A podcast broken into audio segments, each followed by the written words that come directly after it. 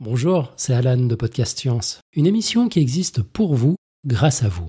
Si vous aimez ce que nous faisons et souhaitez nous soutenir, il vous suffit d'appuyer sur pause, de filer sur patreon.com slash podcastscience et de faire un petit don. Au même tout petit, hein.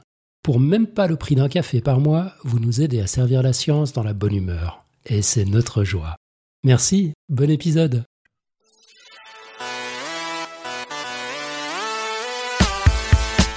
Chères poditrices, chers poditeurs, bonsoir. Dans l'épisode précédent la semaine dernière, nous nous sommes bien à musée avec les petites bêtes de Topo. Dans cet épisode, nous resterons l'équilibre entre le monde animal et le monde végétal, puisque nous parlerons de plantes. Pas que de plantes en réalité, mais aussi d'insectes, l'ennemi numéro un des végétaux. Alors, les plantes sont-elles sans défense contre l'agresseur insecte? Pour répondre à cette question, nous accueillons Chloé Villard, doctorante au laboratoire agronomie et environnement de Nancy, pour nous raconter comment les plantes luttent contre un monde qui les oppresse. Nous sommes le mercredi 6 mars de l'an 2019, vous êtes dans l'émission 365, bienvenue sur Podcast Science.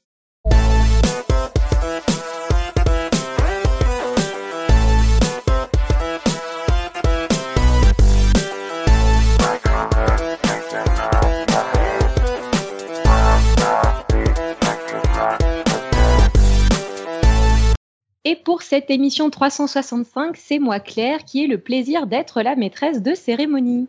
Comme toujours, on démarre avec le tour de table. Avec nous ce soir, nous avons Tupe depuis Paris qui est dans mon salon. Salut. On a Eléa et Pascal séparément, mais tous deux depuis l'Alsace.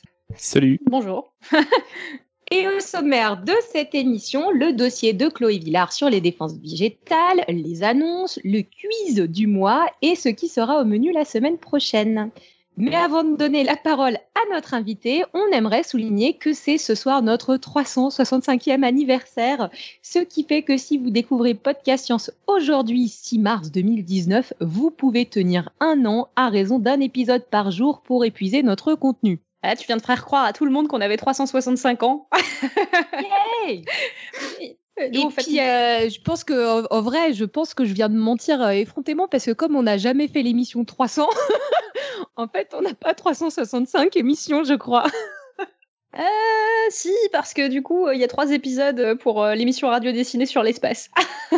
ah oui. Oui, voilà. Donc bon, si vous nous découvrez ce soir, vous avez à peu près de quoi tenir un an, à raison en moyenne d'un épisode par jour. Bon, du coup, je prends le relais alors, si tu veux bien, Claire. Euh, alors ce soir, on accueille euh, Chloé Villard. Donc, euh, comme Claire l'a dit, Chloé, tu es doctorante au LAE en deuxième année de thèse. Donc, bienvenue dans l'émission. Et donc, tu travailles sur la défense des plantes dans, dans, ce laboratoire à Nancy. Et tu es aussi accessoirement dessinatrice du dimanche ou des autres jours que dimanche aussi. D'ailleurs, si vous ne connaissez pas ses dessins, je vous invite à aller regarder son compte Facebook sous Clo-Clo Mono. Euh, donc euh, voilà, on a plein de trucs en commun avec euh, Chloé, le fait qu'elle fait de la biologie moléculaire, qu'elle travaille sur des trucs microscopiques et aussi qu'elle aime les plantes. Donc je tenais à l'inviter pour cette émission pour qu'elle nous parle un peu de comment les plantes se défendent contre le monde. Et du coup, Chloé, je vais tout de suite te laisser la parole pour ce dossier. Ok, bah merci. Alors on va commencer tout de suite. Vous l'aurez compris, aujourd'hui on va parler de plantes. Mais si je vous parle de plantes, il y a des chances pour que la première image qui vous vienne à l'esprit soit celle d'un petit machin vert avec de belles fleurs colorées qui sentent bon.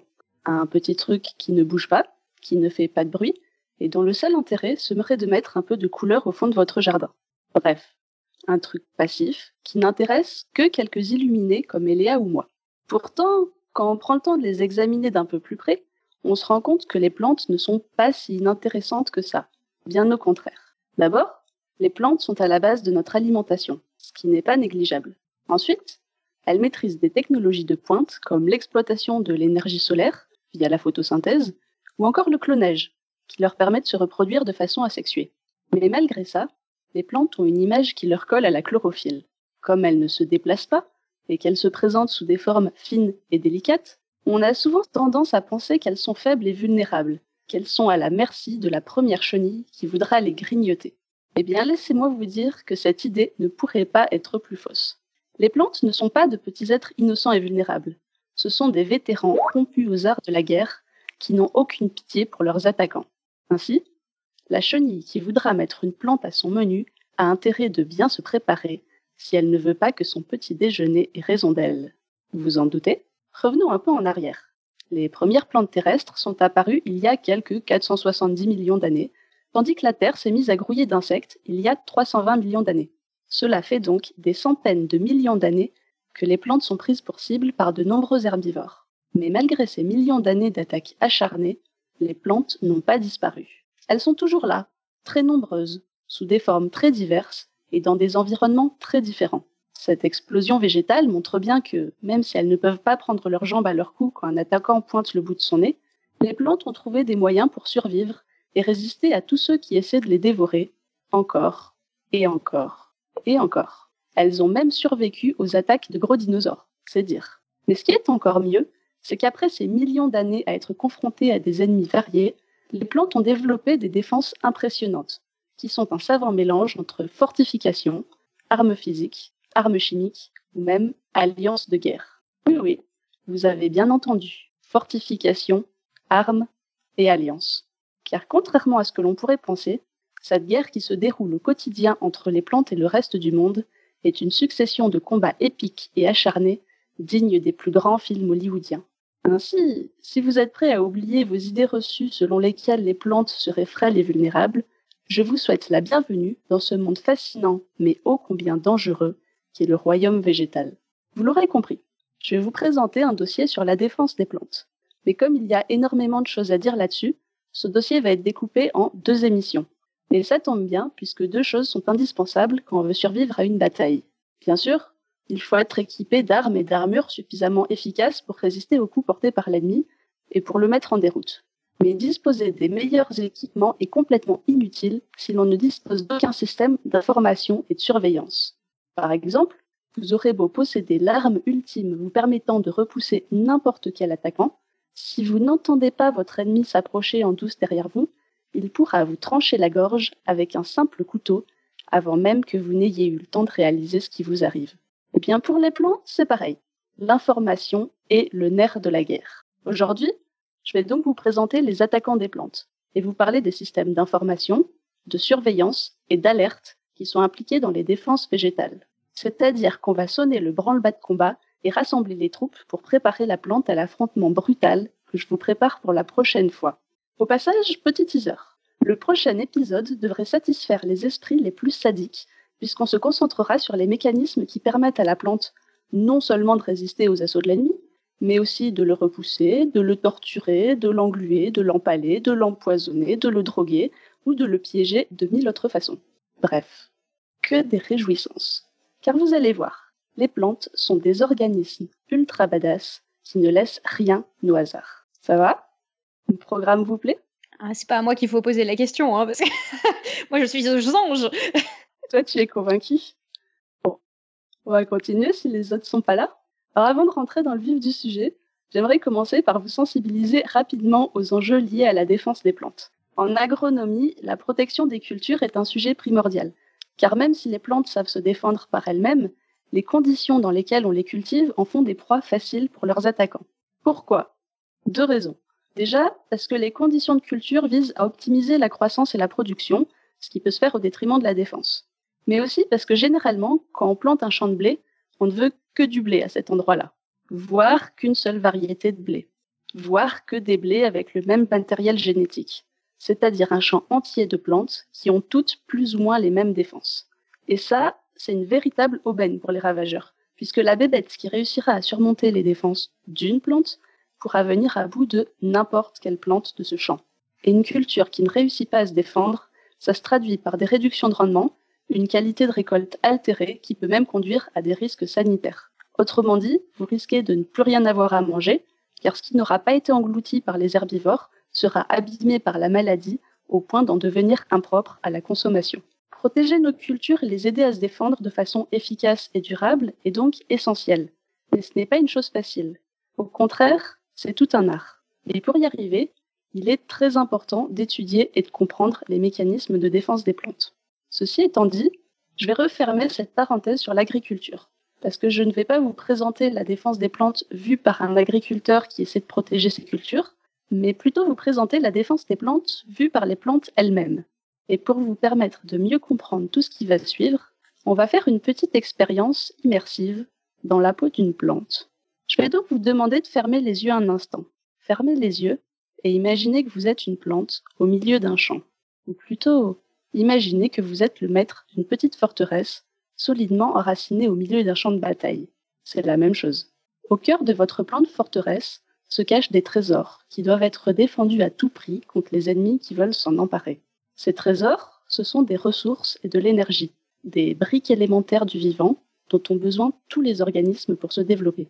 Les plantes, en réalisant la photosynthèse, sont capables de produire ces ressources à partir d'énergie lumineuse et d'éléments minéraux.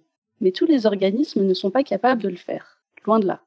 Alors, pour obtenir les ressources et l'énergie dont ils ont besoin, les organismes qui ne savent pas les fabriquer eux-mêmes choisissent de s'attaquer à ceux qui les possèdent, pour leur dérober, les plantes par exemple. Ainsi, si une vache broute de l'herbe, c'est pour récupérer les ressources et l'énergie contenues dans cette herbe. Mais vous vous en doutez bien, la vache n'est pas le seul ennemi des plantes, loin de là. Il y a des armées entières d'herbivores qui guettent, tapis dans nos villes et dans nos campagnes. Au cœur du royaume végétal, vous êtes donc une petite plante forteresse qui abrite de précieux trésors derrière ses murailles. Vos trésors sont convoités par des hordes d'ennemis qui vont tenter de vous piller en utilisant des stratégies variées. D'abord, il y a de gigantesques dragons, capables de détruire un pan entier de votre forteresse d'un simple coup de griffe. Ces dragons, on le verra juste après, ce sont par exemple de grosses vaches. Ensuite, il y a des armées de soldats qui utiliseront leur nombre pour créer une brèche dans vos murailles. Et enfin, il y a des espions qui tenteront de s'introduire dans votre forteresse et de subtiliser le plus de ressources possible sans laisser la moindre trace de leur présence. Ces agresseurs peuvent lancer l'assaut à tout moment et attaquer de façon répétée, jour après jour, sur plusieurs fronts et avec plusieurs armées. Ou alors, ils peuvent se cacher quelque part, pendant des mois, pour peaufiner de nouveaux plans d'attaque qui vous prendront au dépourvu. Face à ces dangers multiples qui peuvent vous tomber dessus n'importe quand, Comment survivre? Comment empêcher l'ennemi d'envahir votre forteresse, de la piller et de vous laisser pour mort? La réponse est simple. Il faut vous défendre.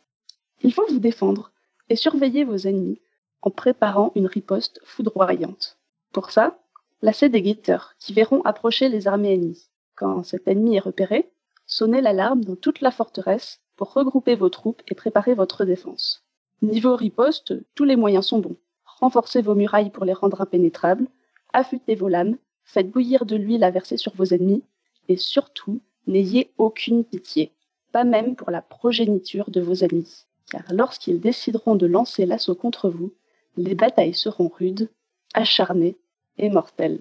Vous l'aurez compris, si vous espérez avoir la moindre chance de survie dans ce royaume où tout veut votre peau, rien ne devrait être négligé. Appliqué à une forteresse, gorgée de trésors, ce plan défensif vous semble sans doute très logique, voire peut-être même un peu simplé, mais certainement très éloigné de ce que vous savez des plantes. Pourtant, si j'ai pris du temps pour vous raconter cette histoire à base de forteresse et que j'insiste un petit peu lourdement dessus, c'est vraiment parce que toute la logique et la mécanique défensive des plantes, parfois très complexes, peut être expliquée en suivant ce plan très simple. On va donc tout de suite commencer à mettre cette analogie en application. La première chose à savoir, c'est que les plantes disposent de deux types de défenses. Les défenses dites constitutives et les défenses induites. Les défenses constitutives sont des défenses toujours actives, qui assurent une protection basale à la plante. Elles correspondent en quelque sorte aux murailles de la forteresse. Au début, c'est long de construire une muraille bien fortifiée. Mais une fois en place, cette muraille ne bouge plus et elle s'avère plutôt efficace pour retenir la plupart des agresseurs au dehors. Les défenses constitutives sont donc assez efficaces, mais elles ont un inconvénient majeur. Elles ne visent pas à lutter contre un ennemi particulier, elles ne sont donc pas spécifiques et sont peu économiques. Si une meute de loups ou une armée de cavaliers arrive devant vos murailles, ils auront probablement du mal à les franchir et à rentrer dans votre forteresse. Mais si un dragon décide de vous attaquer, il survolera votre muraille d'un seul coup d'aile. Il va donc vous falloir mettre en place des défenses plus adaptées pour lui survivre. Et c'est là qu'entre en scène la seconde catégorie de défense des plantes, qui sont les défenses dites induites. Les défenses induites ne sont activées qu'après un stress, quand la menace a été repérée et identifiée. Elles sont donc bien plus spécifiques et économiques, puisqu'elles visent à répondre à un attaquant donné et qu'elles ne sont activées que lorsque la plante a repéré cet attaquant. Par exemple, Si vous voyez un dragon qui se dirige sur votre forteresse, vous allez courir chez votre maître empoisonneur et lui demander de préparer un poison foudroyant, poison dont vous pourrez enduire vos flèches pour abattre le dragon. En temps normal, vous ne fabriquez pas ce poison, parce que non seulement il n'est efficace que sur les dragons, mais en plus, il est très difficile à fabriquer et il demande des ingrédients rares et chers. Mais là, vous n'avez pas le choix. Il y a un dragon. Alors, vous déliez votre bourse et vous faites préparer le poison. Et normalement, si vous avez été attentif, c'est là que vous comprenez tout l'intérêt des systèmes de surveillance de la plante. Vous n'allez décider de préparer votre poison anti-dragon que lorsque vous savez qu'un dragon est dans les parages. Et de la même façon, l'activation des défenses induites de la plante ne se fait qu'après détection d'une attaque. Pour bien défendre votre plante forteresse, il est donc indispensable de commencer par faire un tour du côté des guetteurs et des services secrets qui permettent de repérer les attaquants afin de réagir au bon moment et avec les défenses appropriées. Et pour être un bon guetteur, il est indispensable d'apprendre à connaître ses ennemis, car ce n'est qu'en sachant qui ils sont, à quoi ils ressemblent et comment ils attaquent qu'on va pouvoir les débusquer, les identifier et déployer contre les défenses les plus adaptées. On va donc enfin attaquer le cœur du sujet et faire un petit tour d'horizon du côté des ennemis des plantes. Et pour ça, je vais vous faire participer un petit peu. Est-ce que vous avez une idée de qui sont les ennemis des plantes? Qui sont ces attaquants contre lesquels les plantes vont devoir se défendre?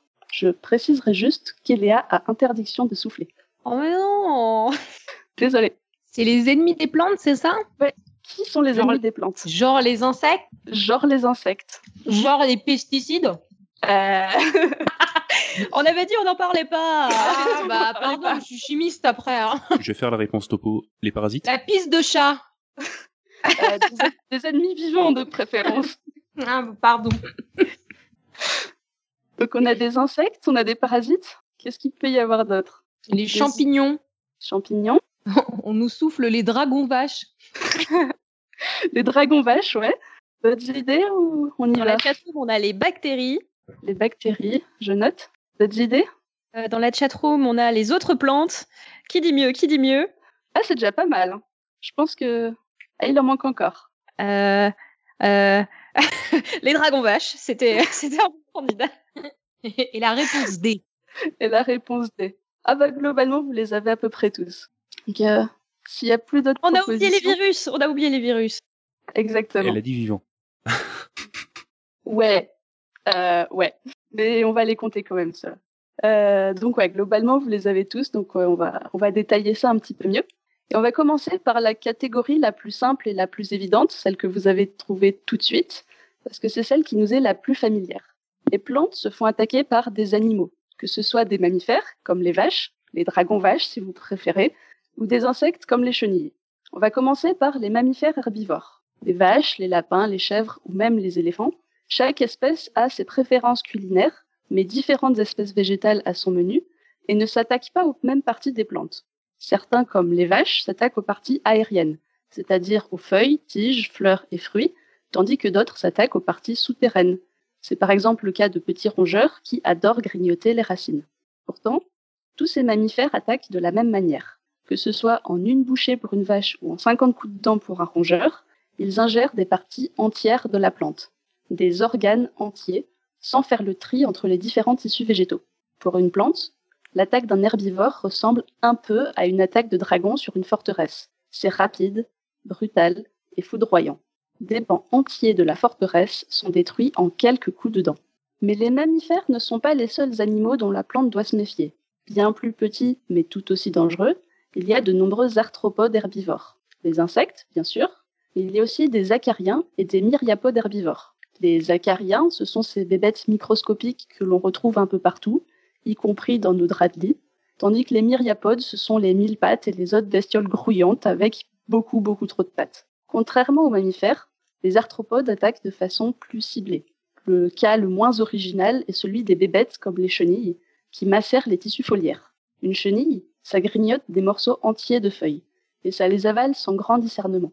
Les chenilles attaquent donc plus ou moins comme les mammifères, mais à une échelle réduite, ce qui fait d'elles des mini-dragons. Encore une fois, il ne faut pas oublier les attaquants qui viennent du sol, puisque de nombreuses larves de coléoptères s'attaquent aux racines. Mais si on veut un peu plus d'originalité, on peut se tourner vers les araignées rouges, aussi appelées tétraniques. Or, contrairement à ce que leur nom laisse penser, les araignées rouges ne sont pas des araignées. Ce sont des acariens. Elles font moins d'un millimètre de long et elles se nourrissent exclusivement du contenu des cellules épidermiques des plantes. Elles ne grignotent donc pas de feuilles entières et ne mangent même pas les cellules dans leur intégralité. Elles se contentent de percer une cellule à la surface de la plante et de siroter son contenu. C'est exactement la même chose quand vous plantez une paille dans une brique de jus de fruits. Vous percez juste un petit trou à la surface et vous buvez tout le jus grâce à votre paille. Et d'autres insectes ont poussé le concept de la paille encore plus loin. Ce sont euh, les pucerons et les, les cicadelles, par exemple. Alors ceux-là, ils se nourrissent exclusivement de la sève élaborée de la plante, qui est riche en sucre. Pour se nourrir, le puceron perce la surface de la feuille et déroule une espèce de trompe qu'il utilise pour fouiller dans les tissus végétaux, en se déplaçant entre les cellules jusqu'à localiser un vaisseau conducteur de sève élaborée.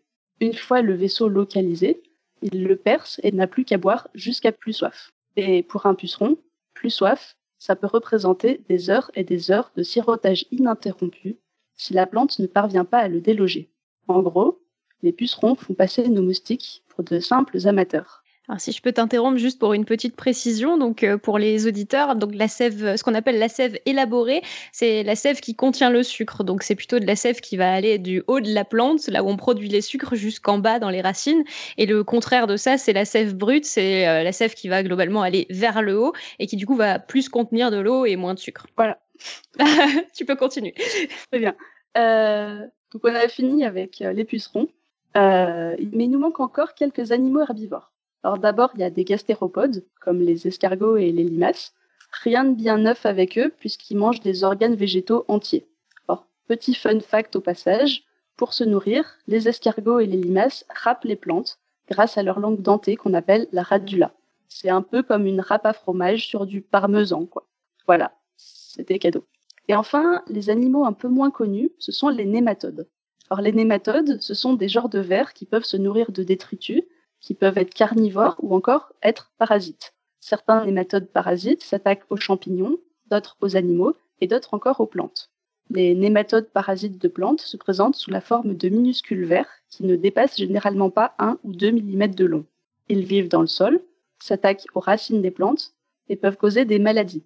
Par exemple, les nématodes agales infestent les racines des plantes, sucent leurs nutriments et comme leur nom l'indique, provoquent l'apparition d'excroissance sur les racines qu'on appelle des gales. Les gales, c'est un petit peu l'équivalent des tumeurs chez les humains, mais sans le côté invasif et dispersif du cancer. on va s'arrêter là avec les animaux et faire un tour du côté des ennemis des plantes qui nous sont un peu moins familiers. On va donc quitter le règne animal et s'intéresser aux micro-organismes pathogènes, c'est-à-dire à ceux qui provoquent des maladies. Certains champignons, par exemple. Or, chez les champignons, on trouve un peu de tout. Certains jouent des rôles très importants pour la biosphère, tandis que d'autres ont choisi la voie du parasitisme, pour le plus grand bonheur de Topo, comme vous l'aviez souligné juste avant. Certains champignons parasitent des plantes et sont responsables de maladies qui ont des noms poétiques et imagés, comme la pourriture grise, la rouille ou encore la fusariose. On qualifie ces champignons de phytopathogènes. Phytos, en grec, c'est la plante. Donc phytopathogène signifie littéralement pathogène de plante. Un champignon, c'est un petit peu un ninja discret et retors qui s'infiltre en douce dans la forteresse pour mieux la détruire de l'intérieur. Par exemple, un champignon peut arriver sur une plante sous forme d'une spore, toute légère, transportée par le vent, c'est-à-dire sous une forme quasi indétectable. Dans les bonnes conditions, la spore posée sur la plante germe et tente de rentrer dans les tissus végétaux. Pour ça, le champignon sécrète des enzymes qui endommagent la surface de la plante et il développe une structure spécialisée qu'on appelle appressorium et qui lui permet de faire pression sur la surface de la plante. Si le champignon appuie assez fort avec son appressorium, il peut briser la couche externe qui recouvre la surface de la plante et donc se créer un petit trou dans lequel il va insérer ses structures. Donc ça y est, une fois qu'il a fait ça, le champignon est rentré dans la plante. Il va pouvoir la coloniser et se multiplier. Mais une fois que notre champignon ninja a pénétré dans la forteresse, il peut choisir soit de semer le chaos et la destruction, soit de subtiliser en douce des ressources. Les champignons parasites de plantes peuvent en effet être séparés en plusieurs catégories. D'un côté, il y a les champignons nécrotrophes, qui se nourrissent des tissus végétaux morts. De l'autre, il y a les champignons biotrophes, qui se développent à l'intérieur de tissus végétaux vivants. Et entre ces deux camps, il y a les hémibiotrophes, qui ont eu un petit peu de mal à choisir et ont donc une phase initiale biotrophe avant de devenir nécrotrophes. Les stratégies d'attaque de ces champignons sont très différentes. Les nécrotrophes se nourrissent de tissus morts. Ils ont donc tout intérêt à tuer les cellules végétales qu'ils envahissent le plus rapidement possible, afin que la plante n'ait pas le temps de se défendre. Pour ça, ils produisent des enzymes et des molécules qui dégradent les parois et mettent hors d'action les cellules végétales. En gros, ces champignons détruisent et macèrent les cellules végétales pour récupérer les ressources qu'elles contiennent. C'est le chaos total. Exemple de champignon nécrotrophe, Botrytis cinerea, qui est responsable de la pourriture grise de la vigne. Or, pour ceux qui ne peuvent pas voir les images que Eléa est en train de mettre dans la chatroom, les grappes de raisin attaquées par ce champignon brunissent et pourrissent. Les feuilles aussi montrent des symptômes comme du brunissement. En bref, c'est pas très ragoûtant. À l'inverse des champignons nécrotrophes, les champignons biotrophes ne peuvent survivre que dans des tissus vivants. C'est-à-dire que si la plante meurt, eux aussi. Ils vont donc développer des structures spécialisées qui leur permettent de prélever les nutriments des cellules végétales tout en les maintenant en vie. Ils vont donc affaiblir la plante, mais ils ne la tueront pas. Ce sont des parasites obligatoires, c'est-à-dire que si la forteresse s'écroule quand ils sont dedans, ils n'en réchapperont pas. Côté champignons biotrophes, il y a par exemple les rouilles, qui provoquent l'apparition d'espèces de pustules oranges, ou encore les oïdiums, qui font apparaître un feutrage. C'est une sorte de poudre farineuse blanc-gris à la surface des feuilles. On passe aux micro-organismes suivants qui peuvent s'attaquer aux plantes, les bactéries. Or, toutes les bactéries ne sont pas des ennemis des plantes. Au contraire, elles ont souvent des rôles importants et bénéfiques dans les écosystèmes, comme par exemple la fixation d'azote, qui est quelque chose de très utile pour le métabolisme de la plante. Pourtant, Quelques bactéries sont des parasites qui s'attaquent aux plantes et leur causent des dommages sévères. Pour s'infiltrer dans une plante, une bactérie doit trouver un point d'entrée, qu'il s'agisse d'une ouverture naturelle, comme un stomate, ou encore d'une blessure. Et une fois dans la plante, les bactéries agissent comme le champignon nécrotrophe. Elles utilisent des enzymes pour casser la paroi des cellules végétales, ainsi que des molécules toxiques pour mettre hors d'action la machinerie de la plante. Si vous vous demandez à quoi peut bien ressembler une plante attaquée par une bactérie, on peut prendre l'exemple de Pectobacterium carotovorum. Chez la pomme de terre, cette bactérie cause des symptômes de pourriture molle, c'est-à-dire que la pomme de terre est transformée en bouillie liquide de nutriments pour la bactérie. Concrètement, votre patate devient toute noire, toute molle et franchement dégoûtante. C'est vraiment dégueulasse. Vous ne pouvez pas le voir si vous nous entendez, mais euh, ça ressemble à rien. Moi, je trouve ça très cool. Il y a juste une petite question euh, pour toi dans la chatroom euh, de Lutine euh, qui te demande est-ce qu'il y a des champignons que, qu'on aimerait plutôt avoir sur les vignes pour faire certains vins? Alors oui, il y a un vin. Euh, je suis pas spécialiste en vin, mais il y en a un qui justement on fait une pourriture noble sur les grappes pour avoir un, vin très particulier. Mais il faut avoir des, conditions météo très particulières. Et c'est vraiment un seul un seul type de pourriture. Donc en général, les champignons, on les veut pas trop sur les vins quand même, sur les vignes. Voilà, je sais pas si ça répond euh, à la question. Je suis pas une spécialiste du vin, euh, mais il y en a un. C'est bon. Pas d'autres questions? Pour l'instant, ça va. Très bien. On va passer aux attaquants suivants alors. Les virus et les viroïdes. Alors encore plus petits que les bactéries, ces agresseurs sont à la limite de la définition du vivant. Un virus, ce n'est même pas une cellule complète. C'est juste un petit peu d'informations génétiques protégées dans une enveloppe de protéines. Certains virus s'attaquent aux plantes, mais ils ne peuvent généralement pas rentrer tout seuls dans les tissus végétaux. Ils profitent donc d'hôtes, comme les pucerons, pour sauter d'une plante à une autre. Et une fois en place, le mécanisme d'attaque d'un virus qui s'en prend à une plante est plus ou moins identique au virus qui infecte les animaux. Les virus rentrent dans la cellule et utilisent la machinerie cellulaire de son hôte pour se multiplier et coloniser toujours plus de terrain l'un des virus végétaux les plus classiques est le virus de la mosaïque du tabac. Or, si on lui a donné ce nom, c'est parce qu'il s'attaque au tabac et provoque des symptômes parmi lesquels une coloration des feuilles très caractéristique en mosaïque de vert. Mais encore plus petits que les virus, il y a les viroïdes. Alors eux, ils sont simplement constitués d'un peu d'informations génétiques. Et c'est tout. Pas de protection autour, rien. Et malgré ça, on connaît au moins une quarantaine de maladies de plantes causées par des viroïdes. Par exemple, le kadang-kadang, qui est un viroïde répandu aux Philippines et qui tue chaque année un million de cocotiers dans le monde. comme ça, tranquille. Mais même après les virus, on n'a pas encore fait le tour de tous les ennemis des plantes. Il nous en manque encore un, et vous avez été fort parce que vous l'avez trouvé. Il s'agit des plantes elles-mêmes. Or, vous connaissez certainement ce vieil adage qui dit que l'homme est un loup pour l'homme, mais maintenant, vous saurez que la plante peut aussi être un loup pour la plante. Un loup ou plutôt un parasite, puisqu'il existe des plantes qui en parasitent d'autres. Certaines plantes parasites de plantes possèdent de la chlorophylle, tandis que d'autres en sont dépourvues. C'est par exemple le cas des cuscutes. Les cuscutes sont des plantes parasites qui s'enroulent autour des tiges de l'eurote et qui développent des structures spécialisées nommées ostorium ou sussoir. En fait, ces structures permettent à la plante parasite de s'insérer dans son hôte et de se lier à son système vasculaire. Une fois en place, la cuscute siphonne tranquillement l'eau, la matière organique et les autres ressources du malheureux hôte qui se fait complètement vider. Mais même sans aller dans ces cas de parasitisme, les plantes se font la guerre et peuvent délibérément libérer dans le sol des molécules toxiques qui empêchent les autres plantes de pousser. C'est un exemple de ce qu'on appelle l'allélopathie. Par exemple, le noyer libère dans le sol de la juglone. Il s'agit d'une molécule allélopathique qui est toxique pour de nombreuses autres plantes, et c'est à cause de cette juglone en fait que vous ne pouvez pas faire pousser n'importe quoi au pied d'un noyer. Cette compétition entre plantes commence parfois dès la germination d'une graine.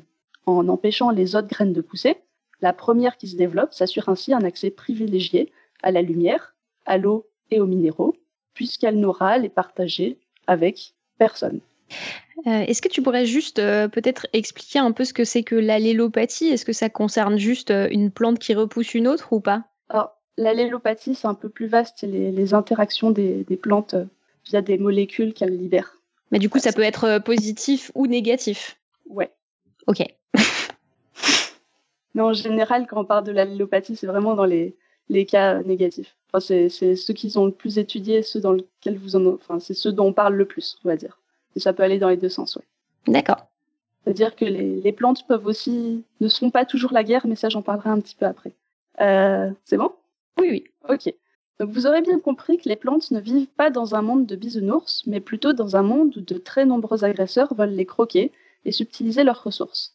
Ces ennemis sont de taille variable, s'attaquent à différentes parties de la plante et utilisent différents mécanismes d'attaque. Pour résumer de façon simplifiée, il y a des animaux herbivores qui croquent la plante, des arthropodes piqueurs-suceurs qui les sirotent grâce à une paille, et des micro-organismes pathogènes qui rendent les plantes malades. Les enjeux pour la plante ne sont donc pas les mêmes, et les mécanismes de défense à activer non plus. Il est donc impératif pour la plante d'apprendre à reconnaître ses ennemis avec précision, à les reconnaître et à les identifier. Euh, pire, la plante ne doit pas confondre ses amis avec ses ennemis, car j'ai peut-être un petit peu exagéré sur un point. La plante n'a pas que des ennemis. Elle a aussi des amis qu'elle a tout intérêt à ne pas tuer par mégarde. Côté animaux, on pensera surtout aux pollinisateurs et aux frugivores, qui participent à la dispersion des graines. Côté micro-organismes, il y a de nombreux champignons et bactéries qui établissent des symbioses très importantes avec les plantes. Par exemple, un mycorhize, c'est le résultat d'une association étroite entre une racine et un champignon, ce qui permet à la plante d'étendre considérablement la surface de sol exploitée pour puiser l'eau et les minéraux. De leur côté, les bactéries les plus connues pour établir des symbioses avec les plantes sont sans doute les bactéries du genre Rhizobium, qui forment des petites boules sur les racines des plantes, qu'on appelle des nodosités, et qui permettent aux plantes de fixer, l'azote atmosphérique. Et enfin, les plantes entre elles peuvent également s'entraider au lieu de se faire la guerre, et ça on en reparlera à la fin. Pour l'instant, on a donc identifié qui étaient les ennemis des plantes. Maintenant, on va passer au deuxième axe de cet épisode et apprendre à repérer ces ennemis pour activer les défenses de façon optimale. Je m'explique. Une plante qui détecte la présence d'une chenille avant que la chenille ne commence à la dévorer gagne du temps pour déclencher ses défenses induites et se préparer à l'attaque imminente. Et même une fois que l'attaque est lancée, la plante doit localiser le lieu de l'agression et identifier son agresseur afin d'activer les bonnes défenses aux bons endroits. Ça ne sert par exemple à rien de déclencher des défenses anti-chenilles au niveau d'une feuille si c'est la feuille d'en dessous qui est attaquée par des pucerons. Les plantes doivent donc repérer leurs ennemis et les identifier. Sauf que les plantes n'ont pas d'yeux. Elles ne peuvent donc pas voir leurs ennemis approcher, ni les reconnaître de visu. J'ai donc une nouvelle petite question participative pour vous éviter de vous endormir. Et là, on va voir si vous êtes aussi bon que la première fois. Est-ce que vous connaissez quelques systèmes de détection des plantes?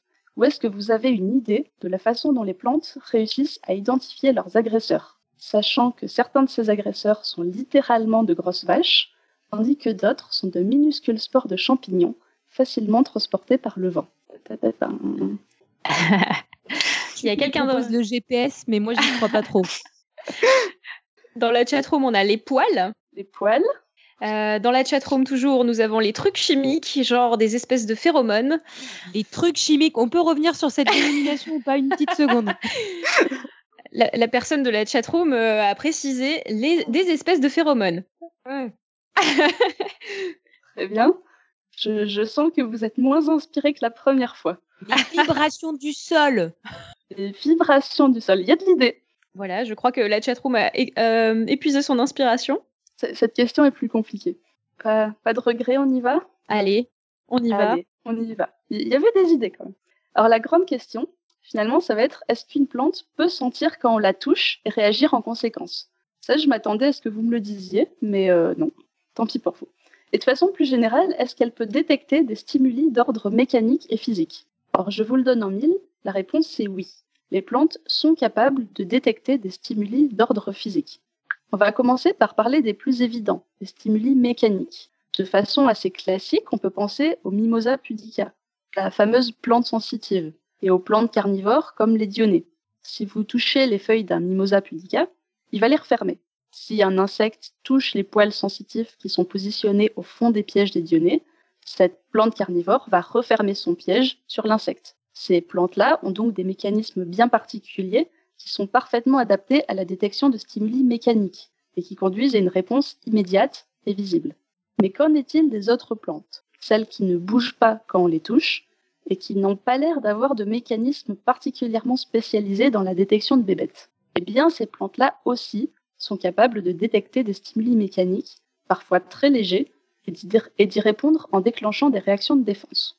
D'abord, les plantes ont beau ne pas ressentir la douleur au sens où on l'entend nous en tant qu'humains, elles sont capables de, détecter les blessures et les dommages mécaniques qu'elles subissent, et d'y répondre en conséquence. Cette détection s'appuie sur des mécanismes chimiques, je vais détailler juste après. Pour commencer assez simplement, ça signifie que dès qu'un attaquant blesse une plante, la plante sait qu'elle est agressée à tel endroit.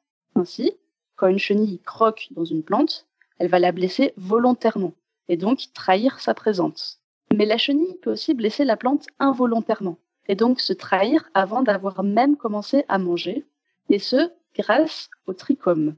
Or, les trichomes, ce sont des espèces de petits poils, c'était bien vu l'idée des poils, petits poils qui recouvrent la surface des plantes et dont on reparlera longuement dans le prochain épisode. Mais ce qui nous intéresse aujourd'hui avec ces petits poils, c'est que les trichomes peuvent facilement être cassés par les insectes qui marchent sur la plante. Ainsi, une chenille ou même une mouche qui se balade à la surface d'une plante peut casser des trichomes par inadvertance, ce qui équivaut pour la plante à un signal qui dit ⁇ Je suis passé ici ⁇ En fait, c'est un peu comme dans les films de cambriolage. Pour arriver au trésor, le voleur doit traverser des salles avec des faisceaux laser un peu partout. Si le voleur touche un laser, il déclenche l'alarme et les flics arrivent. Bah là, c'est pareil. Sauf que si la chenille casse un trichome, la police ne débarque pas, évidemment. À la place, la plante répond en activant ses défenses induites, ce qui est pire du point de vue d'une chenille. Repérer un insecte qui se balade avant même qu'il ne plante ses mandibules dans la plante, c'est donc possible, à condition que cet insecte soit un peu maladroit et pose ses grosses pattes partout.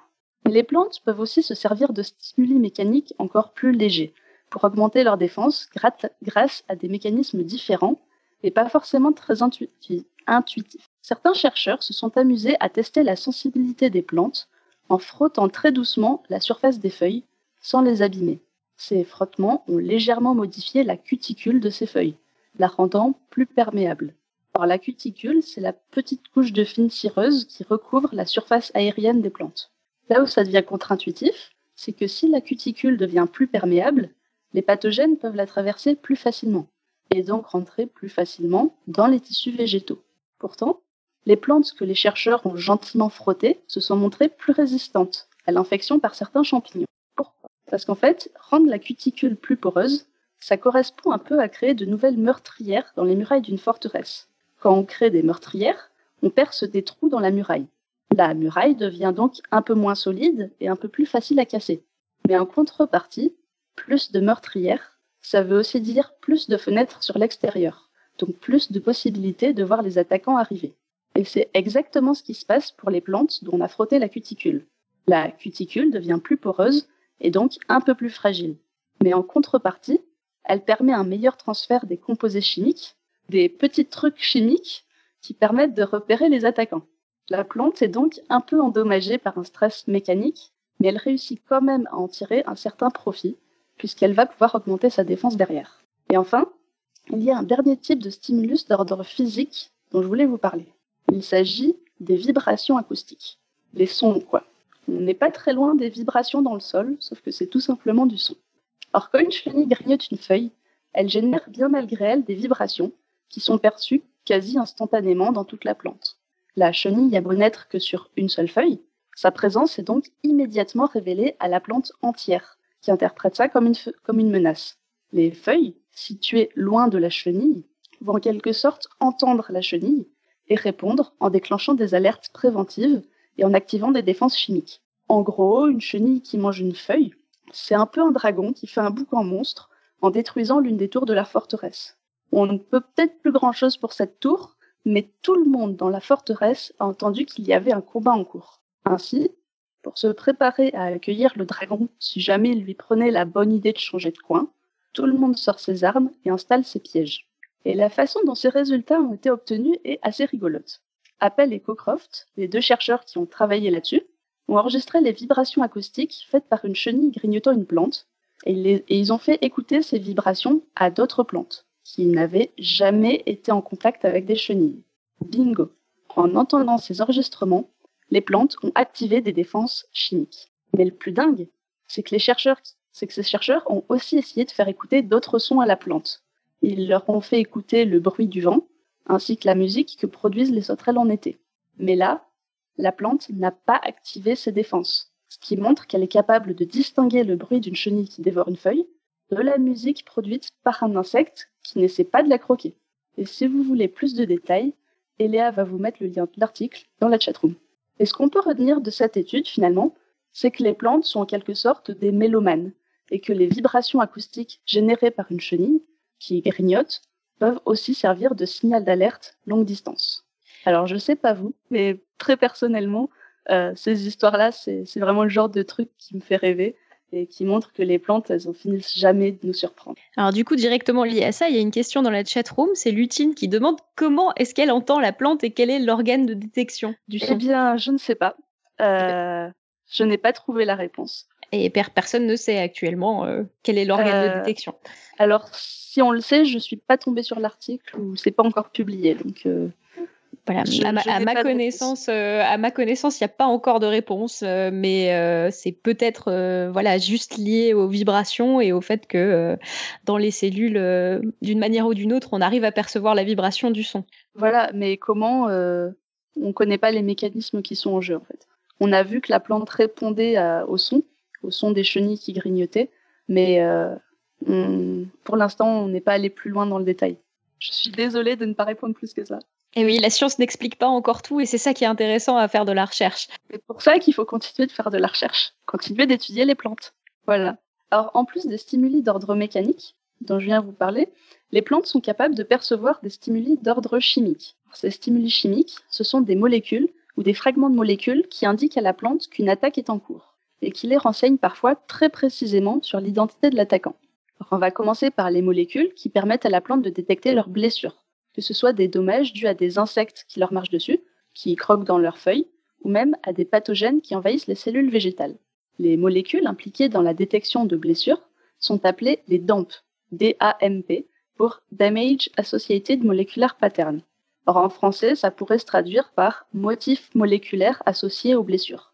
Les DAMP, ce sont des molécules qui appartiennent à la plante elle-même, mais des molécules qui ont été fragmentées par l'attaque de l'ennemi ou qui se retrouvent à des endroits anormaux à cause de cette attaque. Pour comprendre le principe des DAMP, imaginez que vous vous baladez dans votre forteresse et que vous découvrez à vos pieds un bloc de pierre, complètement brisé, issu de votre muraille. Ce bloc ne devrait pas être brisé, ni même être là. il devrait plutôt être à sa place, c'est-à-dire entier, et solidement collé aux autres blocs en haut de votre muraille. En voyant ce bloc devant vos pieds, vous arrivez donc assez logiquement à la conclusion suivante. Si ces blocs sont là, c'est que d'une façon ou d'une autre, votre muraille a été endommagée. Et c'est exactement ce qui se passe chez la plante quand elle subit des dommages. Ce raisonnement est peut-être assez intuitif pour les animaux herbivores, qui ingèrent des morceaux entiers de plantes et génèrent donc de nombreux fragments de molécules en bordure de la zone attaquée, mais c'est sans doute un peu moins intuitif pour les pathogènes plus discrets comme les champignons. On va donc prendre un peu de temps pour détailler cet exemple-là. Souvenez-vous de ce que je vous ai dit tout à l'heure. Quand un champignon pénètre dans une feuille, il perce la cuticule pour s'introduire à l'intérieur des tissus végétaux. Même s'il ne fait qu'un tout petit trou, il brise quand même la cuticule, ce qui génère de petits fragments de cuticule endommagés, c'est-à-dire des petits fragments de muraille qui témoignent qu'il y a une blessure. Sauf qu'autour de cette blessure, les cellules végétales sont intactes et vont donc pouvoir identifier ces fragments de cuticule. En fait, à la surface des cellules végétales, il y a des récepteurs spécifiques qui sont capables de reconnaître des motifs moléculaires bien précis, des motifs comme ceux des fragments de cuticule. Ainsi, quand le champignon pénètre dans la plante, les cellules végétales qui se situent autour de la zone endommagée se retrouvent au contact des petits fragments de cuticule.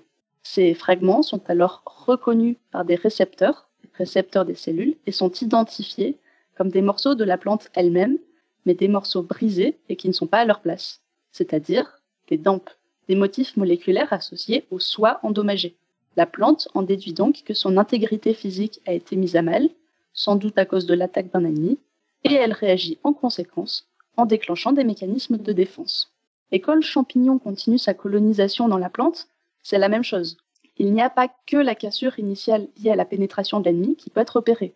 Une fois que l'intrus est dans la place, il va forcément casser, modifier des trucs sur son passage. Par exemple, si l'agresseur endommage la pectine, qui est un composant des parois végétales, il va générer des fragments de pectine, fragments qui sont eux aussi identifiés par la plante comme étant des dampes. Et de la même façon, la présence d'ATP en dehors des cellules est une preuve de dommage cellulaire. Or, l'ATP, c'est une petite molécule énergétique qui, en temps normal, n'est absolument pas censée sortir de la cellule. Donc, si cette molécule se balade dans le milieu extracellulaire, c'est que la cellule qui la contenait initialement a été endommagée. Or bon, il y a d'autres molécules qui peuvent être reconnues comme des DAMP, mais je ne vais pas toutes les citer. Pour résumer, les DAMP ont un gros avantage. Tous les herbivores et les pathogènes en génèrent à leur insu quand ils attaquent une plante. Mais ces DAMP ont aussi un inconvénient. Que ce soit un champignon, une chenille ou un puceron qui brise la cuticule d'une feuille, bah, le signal est le même et ça ne permet pas à la plante d'identifier l'attaquant. Puisqu'un fragment de cuticule, c'est juste un fragment de cuticule peu importe qui a brisé la dite cuticule.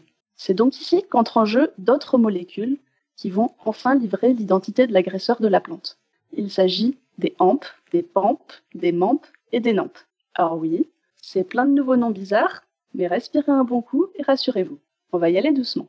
Les plantes ne sont pas seulement capables d'identifier des morceaux endommagés d'elles-mêmes, elles sont aussi capables d'identifier des molécules qui appartiennent à leurs ennemis les motifs moléculaires qui permettent à la plante de détecter ses propres blessures, ce sont les DAMP, avec un D au début comme dommage.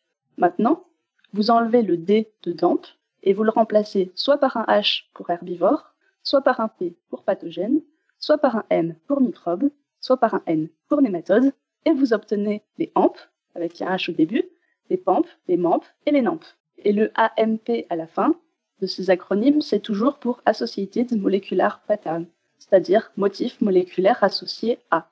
Les AMP, les PAMP, les MAMP et les NAMP, ce sont donc des motifs moléculaires associés respectivement aux herbivores, aux pathogènes, aux microbes et aux nématodes. Et là encore, l'idée c'est qu'à la surface des cellules végétales, il y a des récepteurs qui reconnaissent certains motifs. Sauf que cette fois, ce sont des récepteurs qui reconnaissent spécifiquement des motifs moléculaires caractéristiques de certains attaquants.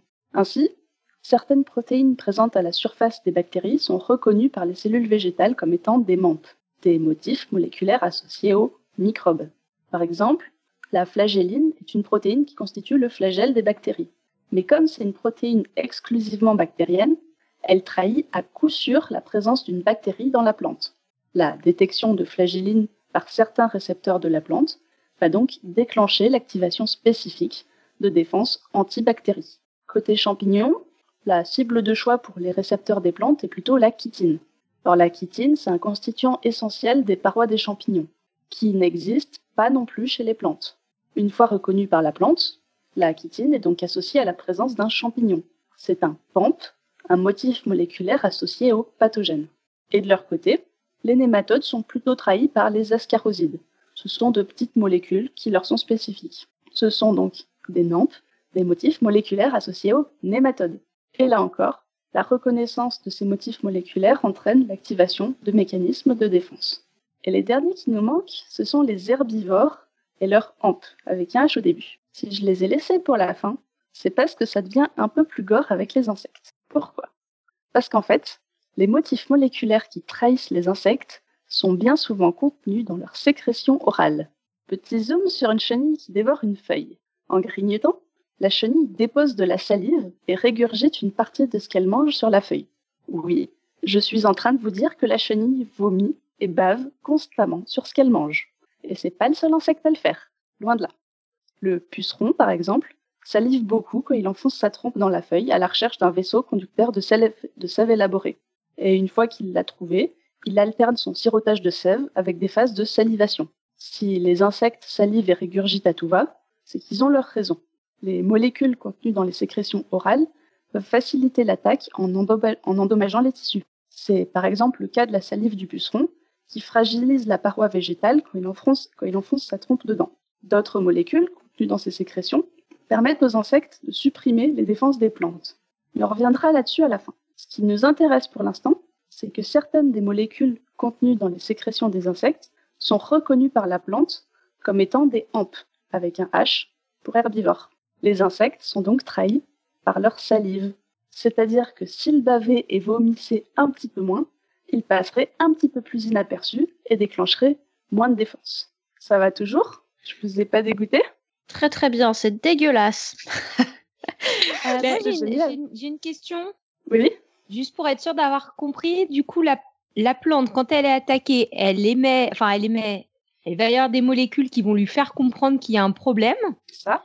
Mais on ne sait pas qu'elle est attaquante. Donc là, c'est la plante elle-même qui les, qui les synthétise à ce moment-là ou elles ont toujours été présentes et elles sont. Tu parles des derniers dont j'ai parlé? Non, non, les toutes, les toutes premières. Je suis désolée, j'écoute euh, qu'à moitié parce que je me fais attaquer par le chat en même temps. Donc parfois, je loupe des bouts de phrases et toutes mes excuses. Les les toutes premières dont tu as parlé, c'est des molécules qui sont toujours présentes dans la plante. En fait, c'est des molécules et qui, sont, abîmées. D'accord. Donc euh, ça, ça envoie un premier message à la plante pour dire attention, euh, je suis en train de me faire bousiller. Exactement.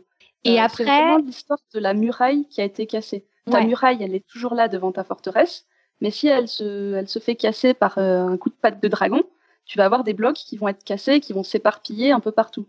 les blocs, ils étaient toujours là dès le début, mais quand tu les vois cassés, tu comprends que tu as eu un problème quelque part. D'accord, donc ça, la plante, elle sait qu'elle a un problème, et ensuite, au niveau des attaquants, pour identifier l'attaquant, là, c'est l'attaquant lui-même qui émet des molécules. C'est ça. il va les injecter dans la plante en la blessant. Euh, pas toujours les injecter. par exemple, quand le champignon va s'introduire dans la plante, il est vraiment au contact des cellules de la plante. Donc les récepteurs qui sont situés sur la, surface des cellules végétales vont être directement au contact du champignon et vont pouvoir détecter la chitine, par exemple. Et par contre, dans le cas des insectes, c'est vraiment l'insecte qui va baver dessus et là, effectivement, il émet quelque chose en plus.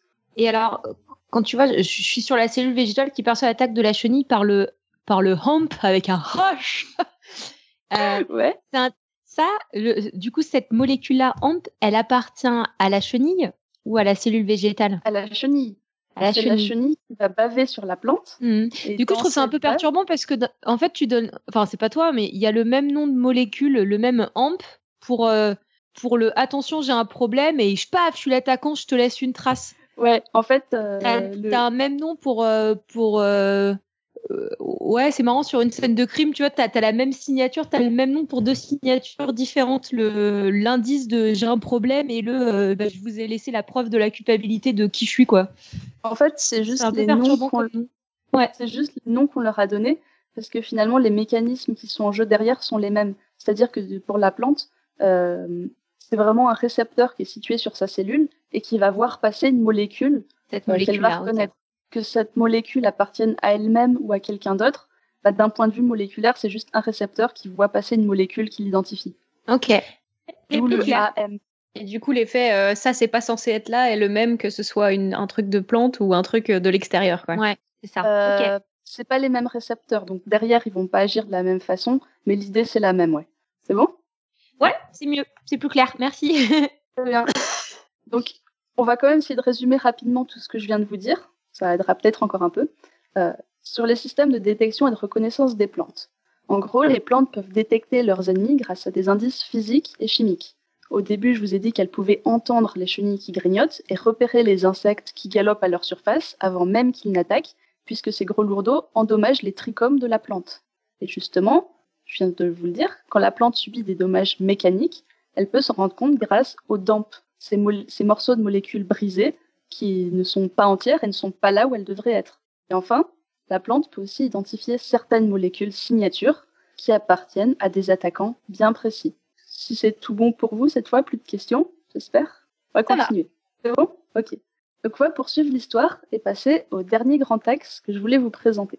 L'ennemi est en train d'attaquer une partie de la forteresse, mais il a été repéré, localisé et identifié par les guetteurs. Mais avant de se lancer à corps perdu dans la bataille, il reste une dernière chose à faire. Il faut sonner l'alerte dans toute la forteresse pour avertir du danger. Alors vous vous en douterez bien, mais sonner l'alerte chez les plantes, ça ne se résume pas à souffler dans une trompette. Il s'agit plutôt d'activer des voies de signalisation moléculaires, c'est-à-dire envoyer des messages sous la forme de molécules précises et en proportion bien dosée. Mais je vous préviens tout de suite, quand on s'intéresse aux voies de signalement des plantes, ça peut vite devenir très compliqué. Donc on va juste s'en tenir à la, logique de, base. Pour ça, revenons à notre plante qui subit l'assaut d'un ennemi. Quand une cellule végétale est attaquée, ou plutôt quand elle identifie qu'il y a une attaque, elle active certains de ses mécanismes de défense. Si vous vous souvenez de ce que je vous ai dit au début, il s'agit des défenses induites, par rapport aux défenses constitutives qui sont toujours actives. L'activation des défenses induites en rapport à l'identification d'un agresseur est appelée élicitation. Ainsi, quand une cellule végétale repère une menace, elle active des mécanismes de défense adaptés au danger qu'elle aura identifié. Mais dans les cellules voisines, celles qui n'ont pas subi d'attaque et n'ont pas repéré directement la menace, les défenses sont également activées. Et cette activation peut se propager plus loin dans la plante. Par exemple, si on infecte les feuilles basses d'un plant de tabac avec le virus de la mosaïque du tabac, les feuilles hautes de ce plant vont devenir plus résistantes au virus, alors que, concrètement, elles n'y ont jamais été confrontées. C'est donc qu'un message a été envoyé depuis les feuilles basses, celles qui sont attaquées par le virus, vers les feuilles hautes, celles qui sont encore saines. Ce message est un message d'alerte qui prépare les feuilles saines pour les rendre plus résistantes à l'ennemi qui sévit plus bas sur la plante. Il y a donc une activation de défense généralisée à la plante entière, un peu comme une réponse immunitaire chez nous. Alors effectivement, si un virus, une chenille ou n'importe quoi sévit sur une feuille en bas de la plante, il peut sembler plus prudent de défendre aussi les autres endroits, puisque le virus peut s'étendre et la chenille peut se déplacer. Pourtant, c'est pas la peine de déployer tout l'arsenal de défense dans les parties trop éloignées du point d'attaque initial. En effet, rien ne dit que l'agresseur ira jusque-là. Le virus peut être éliminé, tandis que la chenille peut passer sur la plante voisine, ou même être mise hors combat. Ce serait donc une perte d'énergie et de moyens d'investir dans, le déploiement d'un arsenal défensif qui ne servira pas. Et justement, comme la nature est bien faite, l'induction de défense généralisée dans tous les tissus se base sur deux mécanismes. D'abord, il y a cette activation directe de certaines défenses dans les zones éloignées du lieu d'attaque initial. On prend ses précautions, on tend quelques pièges prêts à l'emploi, au cas où. Mais surtout, il y a un second mécanisme qui intervient, c'est le priming. Alors le priming, ça consiste à sonner l'alerte pour mettre les tissus éloignés de la zone de combat en garde. Ce n'est pas un appel aux armes immédiats, mais plutôt un avertissement. Attention, tenez-vous prêts, il y a un ennemi qui attaque la forteresse, il pourrait arriver par ici. En réponse à ce message, les parties de la plante qui ont été primées ne vont pas activer immédiatement leur défense, mais plutôt devenir plus promptes à réagir face à un hypothétique ennemi qui montrerait le bout de son nez. La réaction de la plante, la réaction de défense, sera ainsi plus rapide à se mettre en place et aussi plus violente. La défense sera donc plus efficace, et ce, dès le premier signe d'attaque. C'est donc une amélioration des défenses qui passe notamment par une perception améliorée des signaux ou par leur amplification. Mais on va pas rentrer dans les détails parce que ça devient vite très technique. Donc au final, activer des mécanismes de défense adaptés à un agresseur, c'est bien. Mais activer une machinerie défensive depuis zéro, ça demande du temps. Or, plus le temps passe, plus l'ennemi sévit et occasionne des dégâts. Le priming constitue donc une solution plus qu'acceptable, puisque c'est un système de mise en alerte qui prépare à une activation rapide des défenses dès que l'agresseur arrive. Il permet donc de limiter les dégâts dus au délai d'activation des défenses et d'augmenter l'efficacité d'action de ces défenses. Ça va toujours? Bon, bah, ça va. Oui Ça va? Ok. Il y a donc des messages qui circulent dans la plante pour la mettre en alerte et déclencher les défenses. Ces messages sont portés par des molécules signal. Et c'est là que ça va devenir un peu plus compliqué. C'est pour ça que je vous demandais si ça allait encore. Ça va devenir compliqué parce qu'il y a de nombreuses molécules impliquées et qu'elles peuvent interagir entre elles. Mais vous inquiétez pas, on va y aller doucement. On ne peut pas vraiment parler des voies de signalisation sans parler des molécules qui sont au cœur de ces voies. On- je vais présenter ça de façon très simplifiée en ne parlant que de quelques molécules signal qui sont des phytohormones. Alors les phytohormones, ce sont des hormones végétales qui, assurent de nombreuses fonctions dans la plante. Les phytohormones clés pour la défense sont l'acide salicylique et l'acide jasmonique, même si d'autres hormones comme l'éthylène et l'acide abscisique jouent aussi des rôles importants. Ces noms vous diront peut-être quelque chose, surtout pour l'acide salicylique. Acide salicylique vient du nom latin du sol salix, dont on utilisait l'écorce pour faire des tisanes contre les fièvres. De nos jours, on utilise un dérivé de cet acide salicylique pour se soigner. Il s'agit de l'acide acétylsalicylique, plus connu sous le nom d'aspirine. Mais pour faire simple, on va s'intéresser uniquement aux acides salicyliques et jasmoniques. L'acide salicylique, c'est la molécule clé impliquée dans les défenses contre les insectes perceurs-suceurs et les pathogènes biotrophes, c'est-à-dire tout ce qui est pucerons, araignées rouges, bactéries et les champignons qui vivent dans les tissus vivants.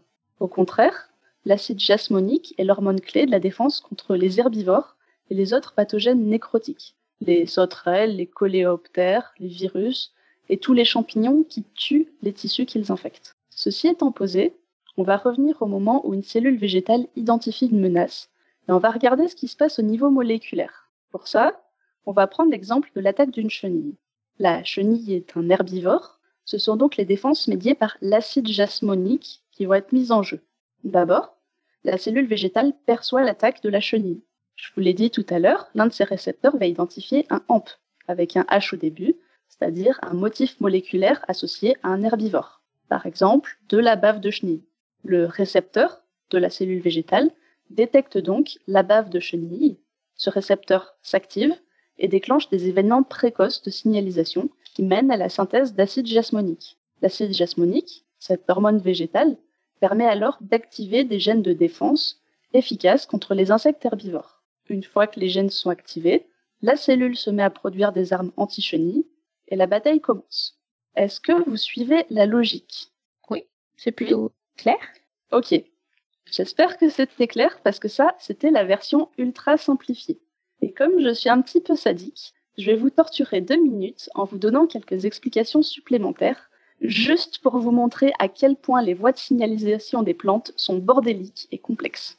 Revenons au moment où la bave de chenille active un récepteur de la cellule végétale. En fait, lorsque les molécules contenues dans la bave de chenille entrent en contact et se lient avec un récepteur, celui-ci active une cascade d'enzymes. Ces enzymes libèrent alors une molécule particulière au niveau des chloroplastes de la cellule végétale. C'est l'acide alpha-linoléique. Cet acide alpha-linoléique subit alors des modifications et est transporté à un autre endroit de la cellule végétale qui est le peroxysome. Une fois dans le peroxysome, il est enfin transformé en acide jasmonique. Donc, on a toute une cascade de réactions pour arriver à l'acide jasmonique. Vous allez vous dire, c'est bon, on a l'acide jasmonique, il peut activer les gènes de défense des plantes. Oui, mais en fait non. Encore une fois, ce n'est pas si simple que ça, puisque cette activation n'est pas directe. L'acide jasmonique n'agit pas directement sur le gène pour l'activer, ce serait beaucoup trop simple. L'acide jasmonique active indirectement le gène en déclenchant des mécanismes qui vont neutraliser des protéines qui en temps normal empêchent l'activation du gène. C'est-à-dire qu'en l'absence de menace, il y a des molécules qui empêchent l'activation des gènes de défense. Mais une fois la menace repérée, l'acide jasmonique va conduire à la neutralisation de ces molécules. Il n'y a donc plus de répression des gènes de défense. Les gènes s'activent donc enfin et produisent des défenses. C'est bon? Alors du coup, pour, pour, euh, pour euh, le, refaire, c'est en temps normal, la plante inactive ses gènes de défense de base, et c'est seulement quand on va produire de l'acide jasmonique qu'on va enlever le couvercle qu'il y a sur le gène pour, pour permettre qu'il s'exprime. Ok. donc c'était déjà plus compliqué comme explication, mais en fait, même ce que je viens de vous raconter, là, c'était encore qu'une version simplifiée de la chose. Mais bon, si vous préférez, vous pouvez ne retenir que la version, la version ultra simplifiée et ce sera déjà bien. En gros, les récepteurs de la cellule végétale sont activés par la bave de chenille. Ils déclenchent une cascade d'événements qui mènent à la production d'acide jasmonique. L'acide jasmonique active alors des gènes qui produisent des défenses efficaces contre la chenille. Et ça y est, notre petite végétale, notre petite cellule végétale se défend activement. C'est laborieux, hein? C'est laborieux. Et le principe est plus ou moins le même avec l'autre hormone, qui est l'acide salicylique. À la différence près que cet acide salicylique active d'autres gènes, ceux qui sont efficaces contre les insectes piqueurs suceurs et les pathogènes biotrophes. Et aussi à la différence près qu'au niveau moléculaire, les mécanismes pour produire l'acide salicylique et pour activer les gènes de défense sont radicalement différents, et c'est encore plus le bordel. Mais je ne vais pas rentrer dans les détails cette fois, rassurez-vous. Et vous vous rendez compte qu'il y a des chercheurs qui passent leur vie à décortiquer toutes ces étapes et qu'il y en a des centaines. Non, mais faites pas ce métier. Hein. étudier, c'est hyper intéressant. Ça fait des résultats un petit peu bordéliques, mais c'est toujours comme ça en biologie. Mais c'est ça qui est cool aussi. Et ça donne mal à la tête et après on doit prendre de l'aspirine. Voilà. Exactement. Je sais pas la faire. Euh, on vient donc de voir comment les acides jasmoniques et salicyliques étaient produits au niveau des sites attaqués et comment ils activaient des gènes de défense. Mais il nous manque encore un aspect important lié à ces molécules signal. Tout à l'heure, je, vous ai dit que le message d'alarme était propagé depuis les sites attaqués vers d'autres parties de la plante, où il déclenchait un priming, c'est-à-dire la mise en garde qui prépare à une défense plus rapide. Alors je ne vais pas rentrer dans les détails de la propagation du message, sinon là je vais vraiment vous achever. Et en plus de ce que j'en sais, on n'a pas encore toutes les réponses. Mais ce qu'il faut savoir, c'est que les phytohormones elles-mêmes ne se déplacent pas de feuille en feuille pour propager l'information. Ce qui permet cette propagation, ce sont des intermédiaires et même des signaux électriques qui circulent à l'intérieur de la plante. Et quand ces messagers arrivent à un endroit éloigné de la zone attaquée, ils entraînent l'accumulation d'acide jasmonique ou d'acide salicylique en fonction du message qu'ils transportaient au début. Et la plante se met à se défendre en conséquence. Ainsi, si on prend une plante qui est attaquée par une chenille à un endroit donné, on va se rendre compte qu'il y a un signal de défense fort au niveau de la zone attaquée, c'est-à-dire une concentration en acide jasmonique élevée. Alors attention, quand je dis élevé, c'est relatif, puisque les phytohormones agissent à des concentrations qui n'excèdent pas quelques nanogrammes d'hormones par gramme de matière sèche de plante. Mais bon, on va dire qu'il y a un signal fort au niveau de la zone attaquée, et ce signal est transporté vers les zones distales.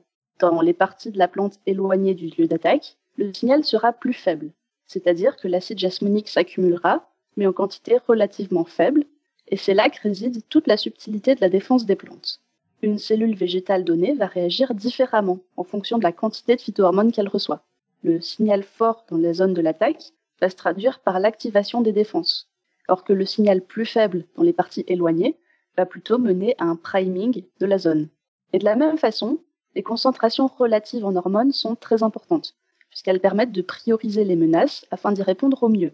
Par exemple, si une chenille s'installe sur les branches basses d'une plante, la concentration en acide jasmonique va augmenter à cet endroit. Le message est transmis au reste de la plante, mais il va s'atténuer de plus en plus.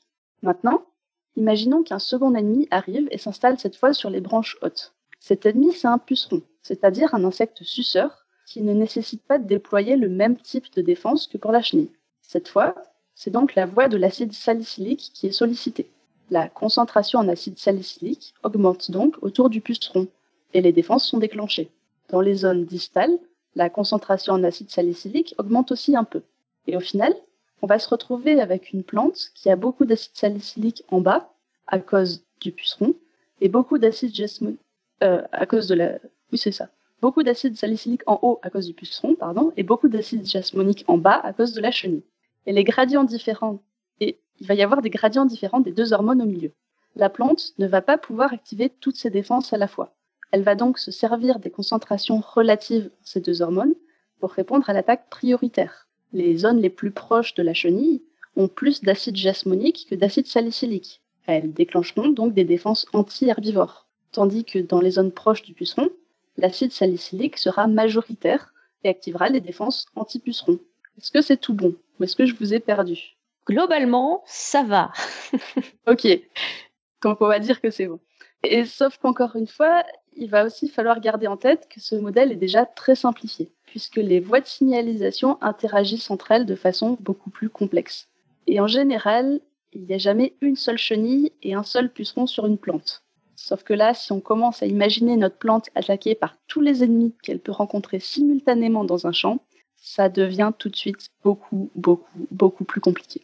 Donc pour résumer, les voies de signalisation des végétaux sont très complexes. Je pense que je l'ai dit suffisamment. Elles sont modulées très finement par de nombreux facteurs. Ces voies dépendent de la nature des attaquants, de l'intensité et de la durée de l'attaque. Mais elles interagissent aussi entre elles. Les voies de l'acide jasmonique inhibent celles de l'acide salicylique et inversement. Il y a donc des rétrocontrôles positifs et négatifs, et négatifs, des voies entre elles, mais aussi des voies sur elles-mêmes. Et comme si ça suffisait pas, en recevant les mêmes concentrations de phytohormones, la réponse de défense de la plante ne sera pas la même dans les feuilles, dans une fleur ou dans une racine.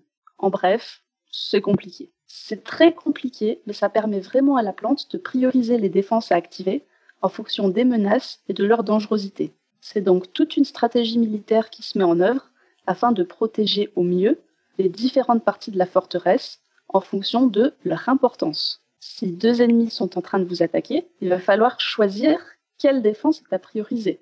Mais par exemple, si vous avez un ennemi qui casse quelques murailles, mais qui ne vous met pas vraiment en danger, que vous avez un autre ennemi qui se dirige vers votre nurserie et qui menace de tuer tous vos bébés, tous vos nouveau-nés. Vous allez d'abord vous concentrer sur la défense de votre progéniture. L'autre attaquant fait certes des dégâts, mais il ne menace ni votre survie, ni celle de vos bébés. Il n'est donc pas prioritaire, vous vous en chargerez après, une fois que vous aurez éliminé le premier. Et pour l'instant, je ne vous ai parlé que de la communication au sein de la plante elle-même, avec des messagers qui se déplacent dans la plante en voyageant de cellule en cellule. Pourtant, les plantes possèdent aussi un système d'alerte longue distance qui peut être capté par les autres plantes. Ce qui se passe, c'est que les zones attaquées produisent des composés volatiles à leur surface. Ces composés se propagent par voie aérienne. Ils peuvent alors être captés par les plantes proches qui vont réagir par un priming. En gros, vous avez sonné la cloche qui annonce que vous êtes attaqué. Les forteresses voisines aussi sont prévenues qu'un dragon rôde dans le coin et qu'elles feraient bien de se méfier de se mettre elles aussi en alerte. Là encore, on va retrouver nos hormones de tout à l'heure, ou plutôt leurs dérivés, comme le méthyljasmonate. Le méthyljasmonate, c'est un composé volatile bien connu. Il est dérivé de l'acide jasmonique et est capable de déclencher des réactions de défense chez les plantes qui le perçoivent. Le message porté par le méthyljasmonate n'est pas spécifique à une espèce donnée, ce qui fait qu'une plante d'une espèce, quand elle est attaquée, peut libérer des composés volatiles qui se déplacent dans l'air et qui vont mettre en alerte les autres espèces végétales qui l'entourent. Est-ce que c'est comme ça que ça, s'est passé avec cette histoire de l'espèce d'antilope en Afrique euh, qui a commencé à manger des branches d'acacia et les autres acacias sont devenus toxiques autour et du coup les antilopes sont mortes? Euh, je ne connais pas cette histoire. Je connais pas cette histoire. C'est euh, des gens qui ont appelé un chercheur parce qu'ils comprenaient pas pourquoi leurs antilopes, c'est des coudous, euh, mouraient dans leur champ et donc euh, ils, ils, des branches d'acacia et tous les acacias autour ont été alertés par le fait que le premier acacia s'était fait manger et tous les autres acacias sont devenus toxiques en fait pour. Ah oui, ah, c'est certainement ça, oui. Donc ils ont commencé à, produire plus de tanins autour et du coup c'était très indigeste pour le coudou et du coup ils mouraient de faim paradoxalement euh, en, bah, digérant ça. Ouais, c'est ça. C'est une plante qui se fait attaquer qui finalement va prévenir les autres plantes. Voilà. Et les, autres plantes, elles reçoivent le message et elles se mettent à se défendre. Donc euh, à grand renfort de, de poison. Je, je, crois d'ailleurs que c'est cette histoire euh, qui m'a fait balancer dans le monde fascinant des plantes en me disant que c'était quand même merveilleux. C'est quand même merveilleux ces plantes, on est bien d'accord. Euh, continue? Oui. Ok. Euh, alors, il y a quand même une question qui se pose. Pour une plante attaquée, quel est l'intérêt de prévenir les autres plantes? Est-ce que c'est de l'altruisme de leur part? Eh bien, pas tant que ça en fait. Les composés volatiles n'agissent pas sur des distances excessivement grandes. En fait, en général, ils marchent seulement jusqu'à une cinquantaine de centimètres autour du point d'émission ce qui est finalement très pratique pour passer des messages de branche en branche au sein d'une même plante. Imaginez un grand arbre. L'une des feuilles au bout d'une branche est attaquée par une, chenille. La feuille attaquée commence à se défendre et prévient les feuilles voisines qui sont sur la même branche qu'elle. Pour ça, elle envoie des messagers qui circulent à l'intérieur de l'arbre. Sauf que d'un point de vue spatial, à côté de la feuille attaquée, il peut très bien y avoir une feuille qui appartient à une branche différente de ce même arbre, mais du coup pas sur la même branche. Les signaux d'alerte qui circulent à l'intérieur de l'arbre mettront donc du temps, à partir de la feuille attaquée, à remonter la branche jusqu'à la jointure avec l'autre branche, à redescendre cette autre branche pour arriver dans la feuille qui était finalement à 3 cm de la zone d'attaque. Ainsi, si elle envoie aussi un signal dans l'air, la feuille qui est attaquée prévient les feuilles les plus proches d'elle spatialement, bien plus rapidement et efficacement que grâce aux messagers qui, qui circulent à l'intérieur de la plante. Et c'est vrai qu'en bonus non négligeable, ce système permet aussi aux plantes de se prévenir entre elles ce qui permet d'anticiper le déplacement éventuel de l'agresseur en se mettant en état d'alerte et, en, déclenchant des mécanismes de défense. Euh, comme avec ton histoire d'antilope. C'est ultra bien foutu, hein. C'est trop cool, les plantes. Euh, donc voilà, on arrive à peu près au bout de ce que je voulais vous dire. Et finalement, pour résumer ce dossier et relier tous les éléments entre eux, ce qu'on peut retenir, c'est que les plantes doivent se défendre contre un environnement qui change. Leurs ennemis sont variés et peuvent attaquer de façon simultanée à différents endroits. Pour lutter contre ces agresseurs et survivre, la plante a donc développé toute une stratégie martiale et elle dispose de deux types de défense. Les défenses constitutives, qui sont toujours actives mais ne sont pas particulièrement spécifiques, et les défenses induites, qui ne sont activées que lorsqu'une attaque est identifiée, mais qui peuvent donc cibler précisément les attaquants. Pour activer cette deuxième catégorie de défense, la plante doit donc détecter l'attaque en cours. Pour ça, elle utilise des indices physiques comme les sons, mais elle utilise surtout des indices chimiques. La plante est ainsi capable de reconnaître des composés et des molécules bien particulières. Certains de ces composés sont des fragments de plantes endommagées. Ils indiquent donc qu'il y a eu des dégâts, mais ils ne renseignent pas sur l'attaquant qui les a causés. À l'inverse, la plante reconnaît aussi des molécules qui appartiennent à l'ennemi et qui lui permettent donc de l'identifier précisément. Dans tous les cas, des voies de signalisation sont enclenchées pour activer des gènes de défense et sonner l'alerte dans toute la plante. Ces voies de signalisation font intervenir des réseaux moléculaires complexes, très complexes, qui interagissent entre eux afin de permettre à la plante de répondre de façon optimale, en déclenchant les mécanismes de défense les plus adaptés aux agresseurs qui ont été identifiés. Les défenses des plantes sont donc dynamiques. Elles changent au fil du temps pour répondre au mieux aux contraintes du moment. Autrement dit, les systèmes de détection et d'alerte sont absolument indispensables aux plantes si elles veulent se défendre de façon optimale, au bon moment et contre le bon attaquant. Et ça, les agresseurs le savent bien.